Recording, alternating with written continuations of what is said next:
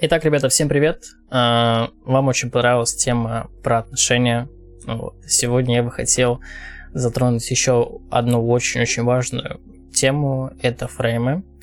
Фреймы мы чуть затронули вообще в предыдущем видео. Какого парня хотят девушки. Вот, если кто-то не смотрел, вот подсказка, посмотрите сначала его и потом переходите к этому видео. Давай разберем вообще. У тебя есть какой-то набор убеждений, ценностей, у тебя есть какой-то свой фрейм в любой момент ты можешь переключиться на другой какой-то фрейм. И понятно, что это будет происходить там не, не за ночь, не за день. Это требует все равно какого-то опыта, какой-то подготовки. Примерно уходит, ну, лично у меня уходит от недели до месяца. Окей, хорошо. А зачем переключаться на другой фрейм? ты меня спросишь. Смотри, если ты понимаешь то, что твой фрейм недостаточно хорош, или то, что в долгосрочной перспективе другой фрейм даст тебе наи- наибольший результат, ты в любом случае можешь переключиться на него. Окей, с этим разобрались. Теперь, теперь если прям вкратце, вкратце, что такое фрейм? А, смотри, а, фрейм это твои очки, грубо говоря, твои очки, через которые ты смотришь на мир. Давайте приведу самый-самый банальный пример. У меня есть друг, пессимист, жесткий пессимист. И его фрейм состоит из того, что все плохо, а, весь мир против меня и так далее и тому подобное. Окей. И разберем одну ситуацию. Просто посмотрим его, и ее с двух сторон. Например, он опаздывает на автобус, да? Ну, действительно, кто не опаздывал на автобус? Ну, бывает, да? А, он опаздывает на автобус, и автобус уезжает, тем самым он понимает, что уже опаздывает на работу. И в очередной раз он доказывает себе своим же фреймом, что действительно мир достаточно жесток и плох. Хорошо, давай теперь взглянем на фрейм оптимиста. Он думает, я опоздал на работу, что у меня сейчас есть? У меня есть какое-то время, которое я могу потратить на что-то ценное. Неважно, что это будет. Возможно, написать заметку какую-то, которую ты держишь в голове, или, возможно, мысль, послушать аудиокнигу, которую не удавалось послушать, или это подкаст, неважно что. Просто то, как он реагирует на это, вот что важно. Просто представь, ты видишь очень-очень красивую девушку, да, на остановке. Хорошо. Которой ты хочешь подойти. И если ты похож на меня на начальном этапе, то, скорее всего, твой фрейм был таков. А, мне очень страшно. Я боюсь к ней подойти. Потому что я некрасив. Я не знаю, чем с, ним обща... а, с ней общаться. Скорее всего, я ее не потяну, да? И так далее и тому подобное. Но в какой-то момент я понял, что есть другой фрейм. Я могу чуть по-другому на это взглянуть.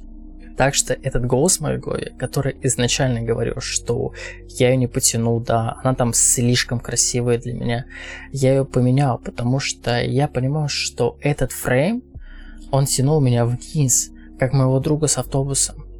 И я его поменял на то, что она также хочет внимания, хочет общения. Возможно, если я там сделаю комплимент, это сделает ей целый день. Целый счастливый день. Просто задумайся. Это может быть все, что угодно, да. Самый распространенный, наверное, фрейм это что обо мне подумают другие люди, да? Что о тебе подумают другие люди на работе, в школе, без разницы. Я даже проводил однажды эксперимент, это было года 3-4 назад, это, мне кажется, был один из моих первых экспериментов. Не повторяйте, все трюки сделаны специалистом. Вот. А, эксперимент состоял в том, что мне действительно хотелось проверить, насколько а, насколько я в центре внимания, потому что я изначально думал на начальном этапе, что я центр вселенной, все смотрят на меня, все там э, говорят обо мне, все там смеются надо мной, ну, грубо говоря, да, так.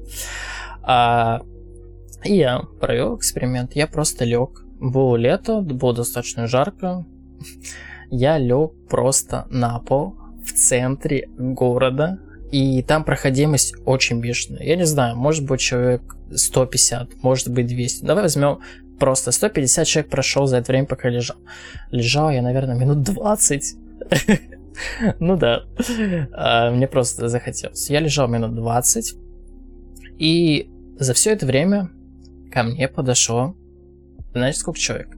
ко мне подошло три человека. Три человека, чтобы спросить, как у меня дела, как я себя чувствую, все ли в порядке. Все. Больше ничего не было, никто это не обсуждал, всем было пофигу, серьезно. Всем было пофиг. Я просто встал и пошел.